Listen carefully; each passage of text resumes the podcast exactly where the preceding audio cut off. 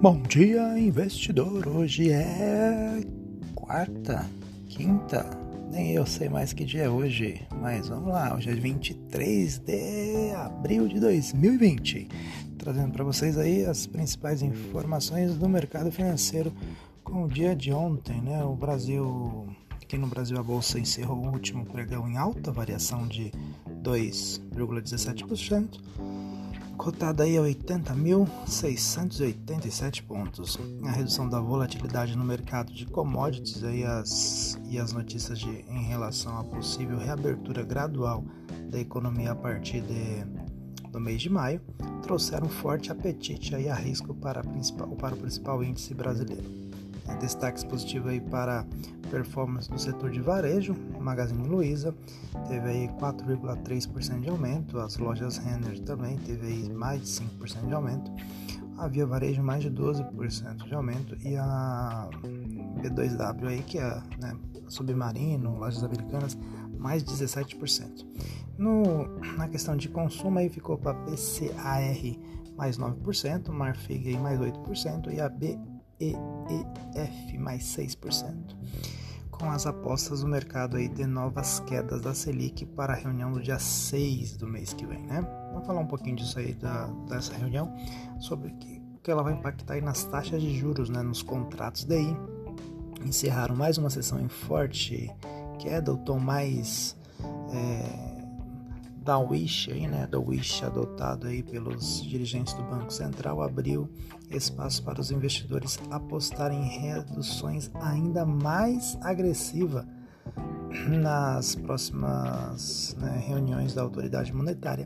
Os patamares atuais dos contratos futuros precificam um corte de aproximadamente 0,70, a gente estava falando aí em 0,44, né, 0,40, mas agora já estão precificando algo aí em 0,70 pontos percentuais na reunião do dia 6 de maio.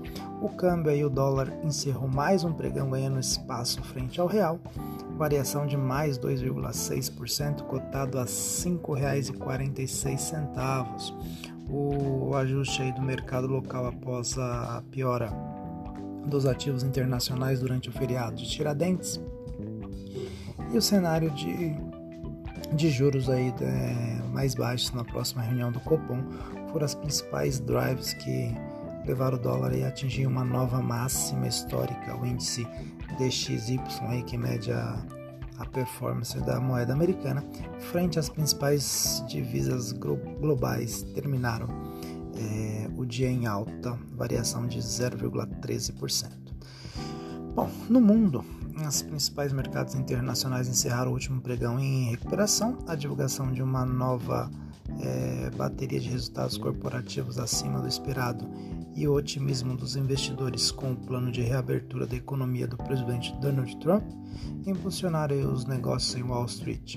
Nova York relatou a menor taxa é, diária de, de mortes por coronavírus desde o início de abril. No mercado de commodities, o petróleo recuperou parte das perdas e minério de ferro aí apresentou poucas variações. Os yields aí, né, que mexe com contratos futuros, terminaram o dia em alta de 0,62. Para hoje, né, quinta-feira, na brincadeira lá do começo que dia é hoje, hoje é quinta-feira, tal, dia 23 de, de abril, é, o SP futuro aí, o índice da Europa negociam próximos da estabilidade, com o mercado monitorando a divulgação dos indicadores econômicos e poucas notícias em relação ao Covid-19. Ah, destaque para comentário do secretário do Tesouro dos Estados Unidos, Steven é, Mnuchin, de que a maior parte da economia será reiniciada até o final de agosto. O petróleo WTI estende o movimento de recuperação e o minério de ferro apresenta leve alta. Destaque hoje aí vai ficar para os dados do mercado de trabalho nos Estados Unidos às 9h30. Então, pessoal, é isso. Um excelente dia e uma extraordinária quinta-feira para você que é um grande investidor.